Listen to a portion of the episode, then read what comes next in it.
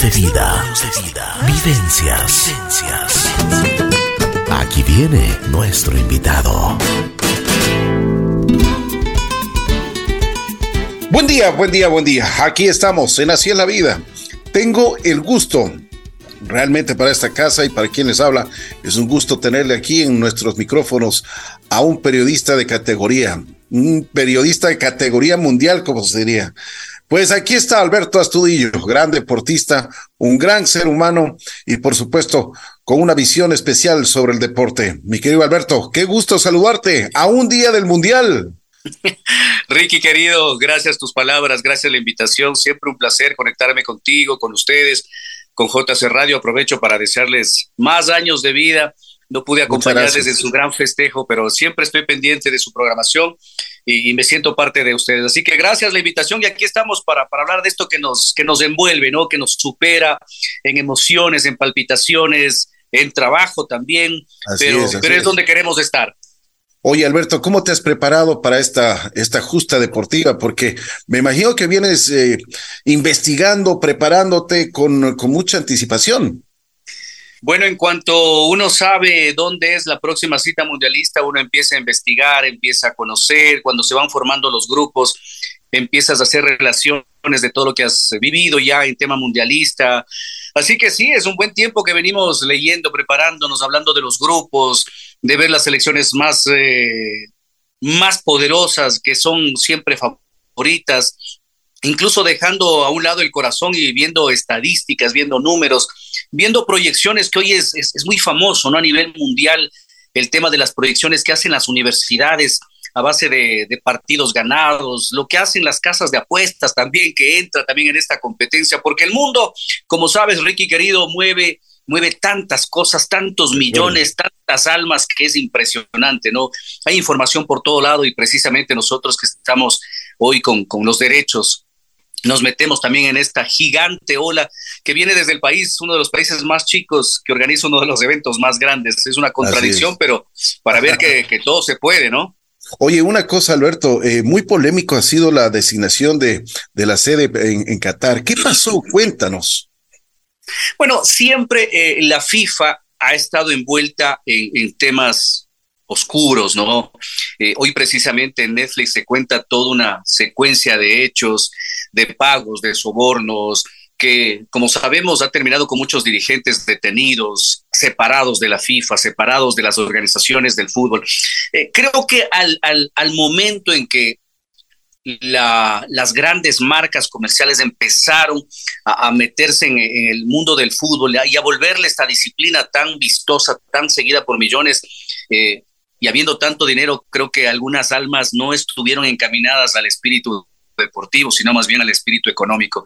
Entonces siempre, sin poder decir nombres, sin poder decir eh, con contundencia, siempre se habla de, la compra de la sede de, los mundiales, ¿no?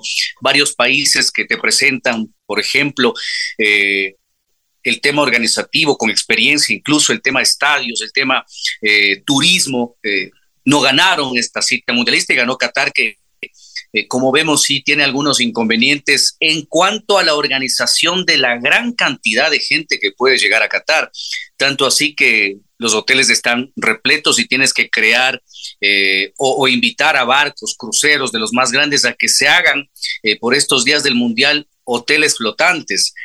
Hay carpas enormes como hoteles de, segunda y de tercera. Entonces, todas estas cosas, cuando uno va viendo, visualizando todo este tema, eh, entiendes de que más allá de que sea una, un sorteo bajo estrictos controles, normativas y pedidos de la FIFA, sí hay algo que, que no cuadra, ¿no? Entonces, siempre el que un país que no tenga la infraestructura lo gane y que tenga que inmediatamente empezar a construir, ya, ya se habla de una mano de obra eh, muy, muy barata y que termina siendo incluso hasta inhumano por el trabajo y la cantidad de cosas que hay que hacer. Entonces sí, sí, ha habido muchas voces en contra, más allá de que Qatar pueda y deba prepararse de la mejor manera. Pero siempre habrá esto, ¿no? Es, eh, es parte de esta de esta política, cuando, cuando el dinero también quiere mandar, estar sobre el espíritu deportivo, suelen pasar estas cosas. Veíamos en la, en la televisión que, que, no, no se permiten grabar ciertas cosas. Incluso ha habido ya eh, algunos inconvenientes. La televisión ha mandado donde van eh, unas, unas, digamos, unas patrullas de seguridad y que les, les, les, les quitan las cámaras o no les dejan hacer su trabajo. ¿Por qué es esto, mi querido Alberto? ¿Qué, qué es lo que pasa? ¿Tienes que tener una designación especial o qué? Por supuesto, por supuesto. Yo creo que hay, Ricky, sí hay que hablar un poco de la experiencia, ¿no? Yo estuve en Alemania 2006 en el Mundial y cada país tiene su normativa y sitios donde, por supuesto, por seguridad nacional, digámoslo así, eh, tienes limitantes, pero además de las limitantes, tienes muchos accesos free, tienes muchos accesos libres. Eh, entonces, eh, como, como dueño de los derechos, por ejemplo, uno tiene muchos accesos pero incluso con esta, con esta credencial que te da la FIFA, tienes una numerología, tienes números donde tú puedes moverte sin problema alguno. Por ejemplo, yo como productor en Alemania tenía eh, los puestos 1, 5 y 17. Uno, que son las cabinas donde uno está para narrar el partido, comentar el partido.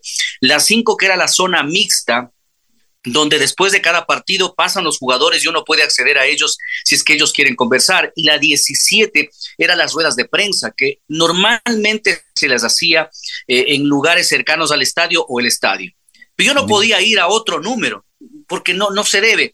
Y si hay gente que quiere ingresar eh, a la fuerza, digamos, o con una credencial no original o con una credencial del medio, no puede y seguramente las autoridades te van a, te van a primero a pedir de favor que, que no lo intentes y si sigues con esto, pues te van a llevar detenido y a veces te pueden sacar del mundial. Entonces sí hay normativas rigurosas con la prensa que incluso tiene derechos, con la prensa que no tiene derechos y tiene algunos accesos a partidos, a seguir a una selección determinada por gusto, por, por preferencia, pero, pero sí, ¿no? Y claro, habrá el país eh, sitios donde no puede estar una cámara te insisto, por seguridad. Y, pero hay los, los sitios turísticos donde uno puede tomarse fotografías eh, y de todo. Había, había gente que, que iba a los mundiales precisamente a ir a los sitios donde no se puede acceder, a tomarse fotografías, digamos, con, con, los, con los uniformados que están en la puerta de la entrada del palacio, a burlarse, a hacer un poco de mofa, entonces seguramente vas a tener inconvenientes. De acuerdo. Te cuento que el equipo de Teleamazonas y del canal del fútbol que está en Qatar por ahora, llevan ya cuatro días, no han tenido ningún inconveniente, incluso con algunas cosas que, por ejemplo, Ale Boada decía, me van a llamar la atención por tener los hombros descubiertos, por usar este tipo de ropa. Bueno, no han tenido ningún inconveniente, ningún problema. Y no, ojo, no estoy hablando de cultura que acepto una cosa o no acepto otra, que estoy hablando de lo que nosotros visualizamos para llegar allá y no tener inconveniente. Y, y precisamente Ale dice, no, yo he pasado bien, no he tenido ningún problema, la gente muy amable, los voluntarios de la FIFA que hay por miles y que están en todos lados, eh, están ávidos de, ayudarte en el idioma que, que quieras, que prefieres, que lo usas, que lo manejas, para que todo sea una fiesta. Y sí, pero te insisto, hay gente que quiere hacer algo más envuelto en esta ola mundialista y puede equivocarse, ¿no? Así es, de acuerdo. Alberto, eh, tú con la experiencia que tienes, de la experiencia mundialista, ¿cómo ves ahora, cómo, cómo llegan las elecciones? Porque la preparación también, eh, yo no sé, fue también criticado esto de que las elecciones no se pudieron reunir el tiempo necesario, porque si tú te pones a ver en los, en los mundiales anteriores, las elecciones tenían por lo menos un mes de, de juntarse, de estar concentrados, de, de, convivir, de entrenar, pero ahora, eh, por ejemplo, Ecuador tuvo apenas creo que 10 días. Ajá. Ricky, este mundial es atípico empezando desde la fecha, ¿no? Recordamos que siempre hemos jugado junio, julio y estamos jugando noviembre, diciembre. Pero esto no se sabe ahora. Esto ya se sabía desde que dijeron las sedes Qatar. Desde ese momento, yo entiendo así, desde mi punto de vista como periodista, y creo yo que los seleccionadores, las federaciones, asociaciones, trabajaron con vista a eso cuándo tenemos que estar, cómo tenemos que estar, cómo nos armamos. Pero claro, tienes que hacer una, un trabajo administrativo en cuanto a los torneos, al cambio de fechas, torneos locales, torneos continentales, todo esto seguramente que fue muy, muy apretado. Hay otro voto en contra para Qatar, ¿no? Por la fecha, la temperatura, más allá de que los estadios son, tienen eh, aclimatizadores y todo esto. Entonces, con el tiempo que han tenido de, preparación, con el tiempo que han tenido, yo creo que eso lo, es un adicional más para cada selección y tenían que organizarse de la mejor manera. Mira que acabamos el torneo apenas, eh, Galíndez, que es parte de la selección, tiene que sumarse un poco más tarde, pero todo esto ya se pudo canalizar con anterioridad y darle la prioridad al Mundial como, como se merece, ¿no? Y creo que cada selección va a llegar con su gente en el momento adecuado. Hay selecciones que siguen jugando partidos amistosos y nosotros nos asustábamos de que jugábamos una semana antes del Mundial. El calendario es así, lo sabíamos con anticipación y las selecciones tienen que estar listas para enfrentar esto. Así es, de acuerdo. Eh, tú, en, tu óptica, ¿quién crees que puede ser eh, pues la estrella del mundial? Porque hay, hay, hay caras nuevas, ¿no? O sea, hay jugadores que realmente vienen con un ritmo bastante, bastante fuerte. Y yo, yo diría que, bueno, eh, estamos hablando de dos, dos jugadores de categoría como Cristiano Ronaldo y Messi, pues que ya será su último mundial. Así es. Algunos, algunos van a, despedirse ya de, las elecciones, de sus respectivas elecciones, pero este mundial tiene una particularidad muy interesante que tiene muchas selecciones con un promedio de edad de hasta 24 años como Estados Unidos. Y yo creo que ahí eh, te estoy mencionando ya una selección que podría llegar a ser sorpresa en el, en el grupo B. Pero hay, eh, hay muchos equipos que apuestan por la juventud y con dos, tres jugadores que tienen eh, mucha experiencia. Yo te puedo decir por grupos los que creo yo que van a ser sorpresa. Quiero yo que sea la sorpresa Ecuador, que también somos parte de estas selecciones jóvenes, promedio de edad de 25 años, 6 meses. Creo que es una gran selección. Inglaterra siempre ha estado peleando tiene grandes jugadores, pero no llega a ser eh, la protagonista desde el 66. Entonces creo que este mundial puede demostrar muchas cosas. Eh, creo que Argentina es la gran favorita y en su grupo eh, México es una selección que puede tener un, aspecto importante. En el grupo de Francia es una de las grandes favoritas. Creo que después de Brasil es el que mejor promedio tiene en todas estas estadísticas que se están haciendo. Y en ese grupo no veo a ninguna selección que pueda, que pueda ser sorpresa. Eh, no quiero desmerecer ni Australia, Dinamarca o Túnez, pero creo que Francia es absolutamente superior y ese grupo eh, va a salir tranquila de, de, de, la fase de grupos.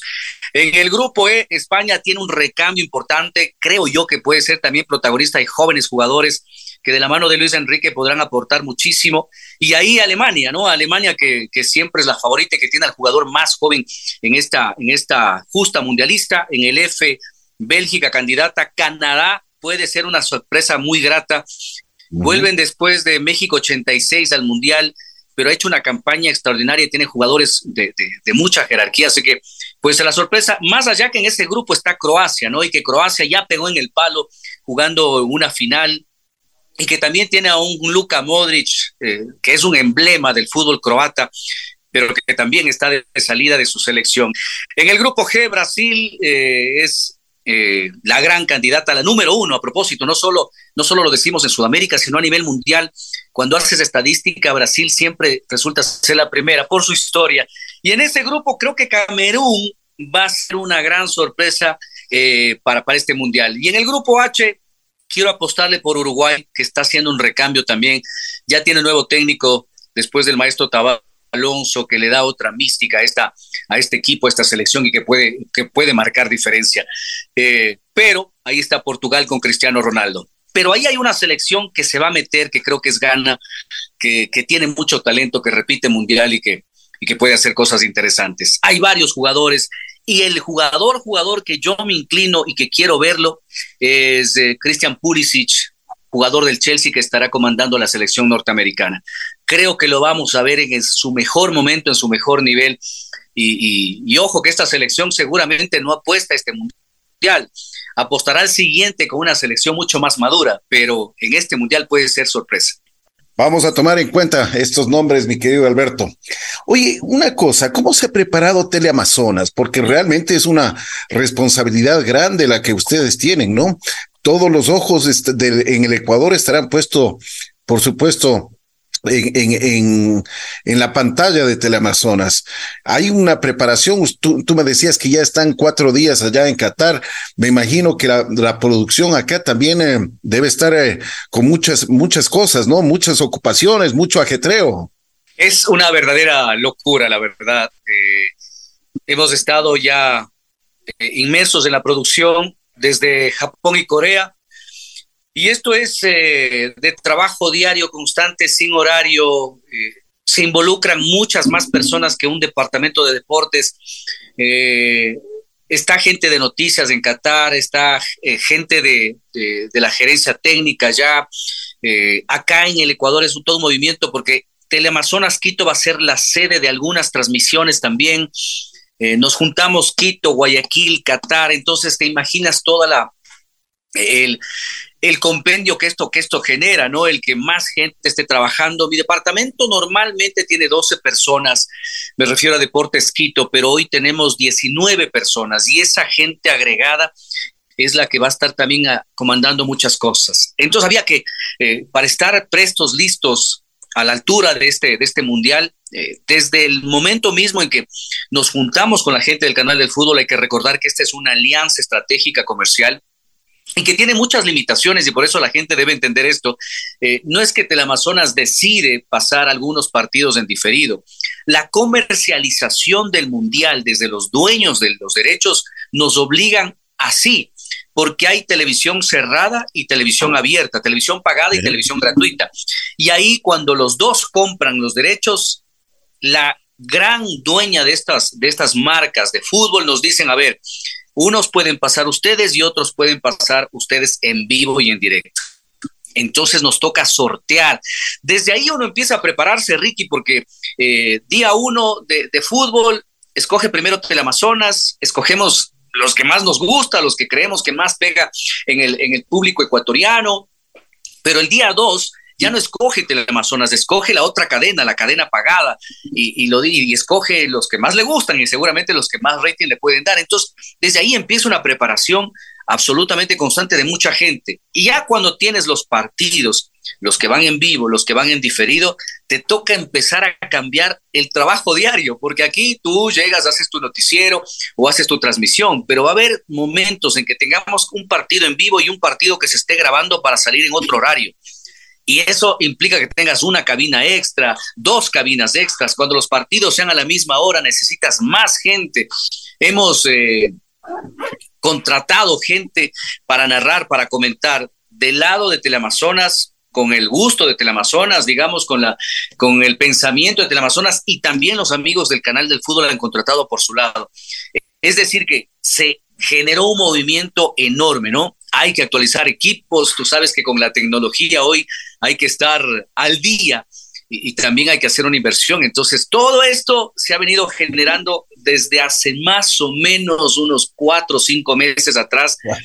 con todo este tema. Y siempre al día siguiente, hoy te digo, estamos listos, pero mañana me aparece una nueva petición, me parece un nuevo pedido, una nueva duda, porque no solo es la transmisión de fútbol, hay una previa, hay un postpartido, hay programas especiales, hay los noticieros que multiplican toda la, todo el tema de fútbol, de mundial. Entonces es, es una locura, es, es abrir los ojos y no saber cuándo los vas a volver a cerrar porque tienes algo que hacer. Oye, o sea que Alberto les toca unos días, pero que dormirán muy poco, estarán atentos a todas las transmisiones, habrá mucha investigación y por supuesto también habrá una satisfacción, porque cuando haces lo que, lo que te gusta, lo que quieres, pues dicen que no es trabajo, ¿no? Esa es la parte bonita, ¿no? Exactamente, esa es la parte hermosa de esto porque cuando uno se sienta exhausto dices, esto es lo que me encanta precisamente, ¿no? Esto es lo que me llena, lo que me motiva. Y, sabes qué, Ricky, y tú que estás en medios, que tienes a la bruja como, como bandera, cuando nosotros vemos y en su caso escuchamos gente contenta, feliz con lo que hacemos, con el producto que presentamos, ese es el mejor premio y te quita el cansancio, el sueño, el agotamiento, el hambre. Yo te cuento que cuando estuve en Alemania, por la diferencia de horario es mucho más complicado también porque ahí sí no duermes y nosotros ahora les tenemos jodidos a nuestros compañeros allá porque les llamamos a toda hora pensando en nuestro horario. Qué difícil es acoplar los dos horarios. Y, yo en Alemania llevé el colchón al IBC. El IBC es eh, el gran canal que manda la señal a todo el mundo y eso estaba en Múnich. Y yo llevé un colchón atrás del, del, escenario que teníamos para los programas. Y ahí nos quedamos, nunca fuimos al hotel salvo unos ocho días porque hay, hay dos horitas libres, vaya a dormir, vaya a descansar porque traes una cara. Además, los que tienen que ponerse frente a la cámara, no pueden salir nomás con esas ojeras enormes, entonces hay que dormir un poco para medio disimular que, que, estás al nivel y que puedes seguir eh, rindiendo para todos. Acá les pasa exactamente lo mismo, ¿no? Aquí tenemos, eh, el trabajo normalmente en el canal empieza con la mayoría del personal a las 5 de la mañana. Pero hay gente que trabaja noche entera, hay gente que entra a las 3 de la mañana y hoy nos tocará hacer ese trabajo a nosotros porque no se puede llegar al inicio de un partido. Ni los que van a narrar, siquiera ellos que son los últimos que llegan, ellos deben estar unos 45 minutos antes para, para preparar todo y que nada nos sorprenda. Entonces, es una hermosa locura y una hermosa experiencia para todos los que se involucran. Oye, a las 5 de la mañana ya comienzan los partidos, ¿no, Alberto? Desde las 5, sí, exactamente, ya tenemos, ya tenemos fútbol. O sea que va a estar, pero muy interesante estos días. Mi querido Alberto, como siempre, te quiero agradecer muchísimo. Ha sido un gusto conversar contigo. Pues estamos listos para el Mundial. Mañana comienza esta justa deportiva. Te deseo la mejor de las suertes. Disfrutan muchísimo de este Mundial y estaremos siempre prestos, chequeando, viendo y apoyando todo lo que hace Teleamazonas. Ricky, querido, gracias por ese, por ese apoyo, por ese, por ese siempre estar pendiente. Igual nosotros de ustedes, eh, nos encanta la programación, nos encanta estar siempre, siempre unidos y siempre pensando en que podemos hacer esto que nos encanta en beneficio no propio, sino de esta comunidad que, que nos apoya y que, que se divierte tanto con, con, nuestra programación. Así que gracias y, y que gane Ecuador y que sea un mundial histórico, que superemos lo de Alemania, que llegamos a octavos, ¿por qué no soñar en cuartos, semis? Y una Copa del Mundo. Ya estuvo aquí en Teleamazonas la Copa del Mundo. Yo dije, ojalá vuelva, pero la original de la mano de Ener Valencia, el gran capitán. Y así sea. Qué, maravilla sería eso. Alberto, un gran abrazo, un abrazo de gol, un abrazo mundialista. Un abrazo, Ricky, para ustedes y para toda la bruja. Muchas gracias. Alberto Estudillo estuvo aquí en Así es la vida.